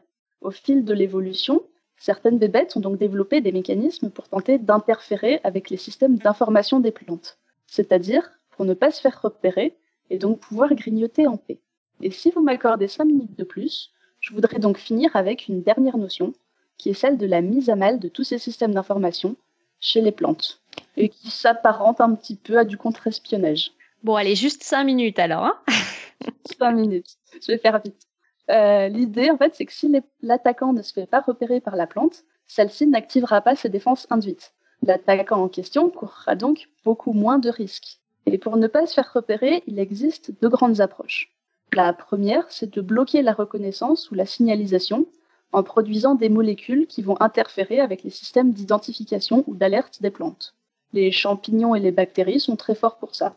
Ils produisent tout plein de molécules qui peuvent bloquer la reconnaissance au niveau des récepteurs ou encore mettre le bordel à l'intérieur des cellules végétales de façon à inhiber la mise en place des défenses. Mais là aussi, les mécanismes mis en jeu sont assez complexes. Donc, je risque de vous achever, c'est pas très fun, je vais pas les détailler. Par contre, la seconde méthode qui permet de ne pas être opéré est bien plus amusante. Il s'agit de faire de la désinformation en diffusant des fake news. L'idée, c'est de se faire passer pour quelqu'un d'autre afin de ne pas attirer l'attention sur soi. Par exemple, si un insecte herbivore arrive à faire croire à la plante qu'il grignote qu'elle est attaquée par des bactéries, la plante activera ses défenses antibactéries, défenses qui risquent d'avoir assez peu d'effet sur l'insecte qui est dans la place. Et quand on est un insecte, comment est-ce qu'on peut faire pour se faire passer pour une colonie bactérienne Eh bien en fait, c'est pas très compliqué. Il suffit juste de baver beaucoup.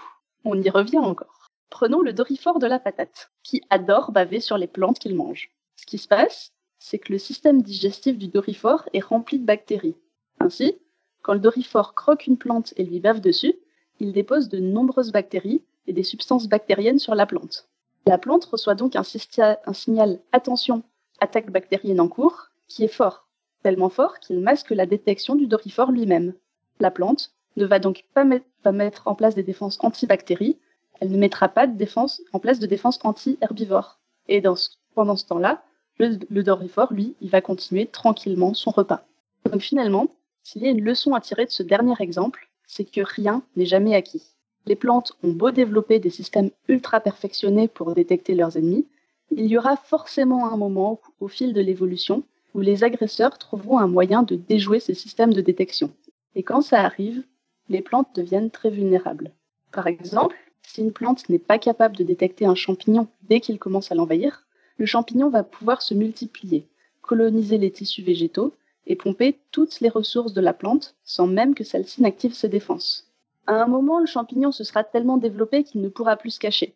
Mais à ce moment, ce sera déjà trop tard. La plante aura beau activer des défenses en catastrophe, tenter une riposte brutale, elle sera déjà trop faible, et le champignon sera déjà bien trop étendu. En clair, le combat est perdu d'avance. Ainsi, au cours de l'évolution, quand un ennemi trouve un nouveau moyen pour pénétrer dans la forteresse sans se faire prendre, les plantes peuvent être prises au, au dépourvu. Elles connaissent alors des temps durs, et elles se font grignoter à tout va, jusqu'à ce qu'elles développent elles-mêmes de nouvelles stratégies qui leur permettront d'affiner leur système de détection et de reprendre le dessus. Mais développer une nouvelle stratégie, ça demande du temps. Ça demande des dizaines, voire des centaines de milliers d'années d'évolution. Et ce que je viens juste de vous dire pour les systèmes de détection des ennemis, ce sera aussi valable la prochaine fois pour les mécanismes de défense des plantes. Aujourd'hui, je vous ai expliqué comment les plantes se préparaient au combat. La prochaine fois, je vous parlerai des mécanismes qui permettent aux plantes de mettre les agresseurs en déroute. Et là, c'est vraiment une course à l'armement qui s'est mise en place au cours de l'évolution. À chaque fois que les plantes inventent de nouvelles armes pour percer les armures de leurs ennemis, ou qu'elles inventent de nouvelles molécules pour les empoisonner, les ennemis en question inventent de nouveaux boucliers renforcés ou de nouveaux contrepoisons. Dans cette course à l'armement, les plantes doivent donc sans cesse diversifier leurs mécanismes de défense. Et c'est pour ça que j'aurai tout plein de trucs bien badass à vous raconter dans le prochain épisode. Ce teasing de fou. merci beaucoup Chloé, c'était super intéressant. Eh ben merci. Donc euh, la, prochaine fois du coup ce sera euh, encore plus badass que ce que tu viens de nous raconter. ouais. J'espère qu'on a convaincu, euh, qu'on a convaincu pas mal d'auditeurs que euh, les plantes c'était quand même un peu intéressant euh, ce soir. ouais, après, je suis pas convaincue des systèmes de défense. Hein. Pendant l'émission, mon chat il a bouffé la plante qui était juste à côté de moi. Elle s'est pas défendue. Hein. Mais peut-être que le chat va mourir demain, on sait pas. mais dis pas ça, c'est horrible. c'est ce qui s'appelle, euh, c'est ce qui s'appelle une défense passive agressive. ça, ça, met un peu de temps à se mettre en place, mais. Voilà, alors je crois qu'il n'y a plus de, questions dans la chatroom, donc je pense qu'on arrive effectivement à la fin de l'émission. Euh, Claire, est-ce que je peux faire le pitch de la semaine prochaine? Oui. Mais oui. Alors, euh, la semaine prochaine, on va parler de cerveau dans le podcast parce que euh, le, le saviez-vous, la semaine prochaine, c'est la semaine du cerveau. Et du coup, à cette occasion, on va accueillir une table ronde physique d'invités à Strasbourg, chez moi. Donc, le docteur Hervé Javelot et le docteur Sébastien Weibel, qui sont respectivement euh, pharmaciens et psychiatres et qui vont nous parler d'un acronyme étrange, TDAH, sous lequel se cache trouble de, trouble de déficit de l'attention et hyperactivité. Donc, du coup, quels sont les symptômes des troubles de l'attention comment les dépister, comment faire en sorte qu'ils ne nous compliquent pas la vie. Bref, vous saurez tout ça le mercredi 13 mars à partir de 20h30 sur live.podcastscience.fm. Voilà. Et euh, Chloé, je t'ai demandé de ramener une citation. Mais j'ai amené une citation. Euh, c'est une citation de Dale Walters, qui est issue du livre Fortress Plants, que je vous conseille très fortement, qui s'appelle How to Survive When Everything Wants to Eat You. Et cette citation dit, je vous la fais d'abord en anglais, je vous la traduirai après. Plants live out their lives in ways which are every bit as sophisticated, how inspiring and wonderful as the lives of animals. And yet, most people don't give plants a second thought. Ce qui pourrait se traduire par quelque chose comme les plantes vivent une vie aussi sophistiquée, impressionnante et merveilleuse que celle des animaux. Et pourtant, la plupart des gens n'y prêtent aucune attention. Et je trouve que ça résume parfaitement euh, ce que Eléa et moi vivons au quotidien quand on essaie de dire aux gens que les plantes c'est trop cool et qu'ils nous regardent avec des yeux vides en, se demandant ce qu'on peut bien trouver d'intéressant chez les plantes. Voilà. voilà. Moi, je suis très contente d'avoir invité Chloé ce soir. J'ai l'impression d'être un peu plus comprise dans la vie. On a eu un peu l'impression que vous étiez une sorte de secte, hein, toutes les deux pendant toute la soirée, pour être sincère. Hein. C'est trop bien les plantes, mais oui, c'est trop bien. bon, voilà, faut se faire plaisir de temps en temps. Écoute, ça. Hein. Derrière, j'habite un chimiste bientôt, moi, je te comprends. Voilà. Chacun son truc, allez. Alors, euh, du coup, euh, j'enchaîne avec euh, le quiz du mois qui est toujours en cours et qui, du coup, va durer plus, d'un mois. Hein. on va pas se mentir, notre prochaine émission roue libre n'est pas encore prévue pour tout de suite. Alors, savoir faire un U avec sa langue est génétique, est-ce une info ou est-ce une intox? Nous attendons toujours vos réponses. Tu en penses quoi, Chloé? Alors, moi, j'en pense que je n'ai jamais su faire de U avec ma langue et que euh, j'ai été très déçue parce que, étant petite, mon frère savait faire un U avec sa langue. Alors, en tant que grand frère, forcément, il se moquait de moi qui n'y arrivait pas. J'ai eu beau m'entraîner, je n'ai jamais réussi à le faire. Donc, euh, j'ai demandé un peu dans ma famille. Euh, ma petite sœur ne sait pas le faire. Mon père sait très bien le faire. Ma mère à peu près. j'ai un de mes grands-parents qui sait très bien le faire et un oncle qui sait très bien le faire aussi. Donc si c'est génétique, euh, toi, t'as pas hérité, quoi. Voilà, c'est exactement ça. Attends, par contre, est-ce qu'on euh. peut revenir sur cette histoire de à peu près? C'est-à-dire, elle fait un demi-U, c'est euh, c'est ça. Elle le fait, mais c'est pas très flagrant, quoi. Ah ouais. C'est un peu moins plat que moi, mais c'est pas non plus un vrai U. ouais, du coup, si c'est pas génétique et qu'on peut vraiment s'entraîner à le faire, j'ai je serais déçue parce que je me suis beaucoup entraînée étant petite et je n'ai jamais réussi. Donc euh, j'espère qu'il y a quand même une part de génétique là-dedans, histoire de, de me remonter un peu le moral et de me dire que je pouvais pas. Ok. Merci Chloé. Et on enchaîne avec euh, le Patreon, un petit mot comme toujours en fin d'émission pour les sous-sous. Euh, soit dit en passant, il y a une alerte spoiler puisque Podcast Science concocte en ce moment sa prochaine émission radio dessinée dont on ne vous dira absolument rien, euh, si ce n'est que c'est Eléa qui a choisi le thème. Hein, mais quel suspense Alors voilà, euh, dans ces moments-là, nous apprécions tout particulièrement vos deniers et vos écus pour, venir, euh, pour faire venir des chroniqueurs et puis des dessinateurs en or de parfois assez loin. Alors merci, merci à toutes celles et tous ceux qui nous aident déjà, ainsi qu'à tous ceux qui aimeraient mais qui ne peuvent pas. Vous trouverez notre lien Patreon sur le site web de l'émission. Et Léa, je te laisse faire les annonces. Oui, quelques annonces. Alors, on en a déjà parlé dans les épisodes précédents, mais le week-end du 13 et 14 avril, euh, c'est le festival Lyon Science, euh, qui a pour thème cette année Mythes et légendes et la science. Euh, du coup, ils sont toujours en, recherche d'un peu de financement eux aussi pour organiser le festival. Ils sont à, plus de 50%, je crois maintenant, mais il leur manque encore un petit peu. Donc, si vous voulez les aider, c'est sur lyonscience.fr, lyon-science.fr. Voilà. Et euh, Chloé, tu as aussi une petite annonce à faire, je crois. Euh, oui, je voulais en profiter pour euh, passer à l'annonce à ceux qui seraient près de Nancy et qui aiment bien les plantes, avec les jeunes chercheurs de mon labo, c'est-à-dire les doctorants et les postdoctorants. On est en train d'organiser un colloque sur le thème de la valorisation du végétal. Donc, si tu pouvais mettre l'affiche dans la chatroom, ça pourrait être cool. Comme ça, ils auront tous les liens nécessaires pour pour s'inscrire, venir voir. Et donc, euh, n'hésitez pas, c'est gratuit. Euh, c'est juste sur inscription pour qu'on puisse réserver les, pour qu'on qu'on puisse compter les places, mais ça va être très cool. On va vous parler de tout ce qui est diversité végétale. On va vous parler de comment on peut utiliser les procédés des plantes euh, pour faire des trucs qui vont nous servir à nous en tant qu'humains et comment les, les plantes c'est toujours utile même quand on pense que c'est des déchets. Et est-ce que c'est compréhensible pour euh, des humains normaux Il euh, euh, faut avoir un petit peu de background en biologie végétale. Quand même un tout petit peu. Ok. Si vous, si vous avez un petit peu de niveau en bio et que vous êtes dans le coin de Nancy, venez faire un tour. Ok, merci Chloé. Du coup, euh, Claire, euh, c'est à toi que revient l'honneur de conclure cette émission. Oui, c'est le mot de conclure notre verdoyante émission 365. Un immense merci à notre invité de ce soir pour son dossier. Et si vous avez bien évidemment adoré l'émission, sachez que c'est pas fini, puisque bientôt la suite et fin de la saga Plante, on n'est pas sans défense, dans une prochaine émission. On vous dit donc à bientôt et d'ici là, comme toujours, que service à la science soit votre joie.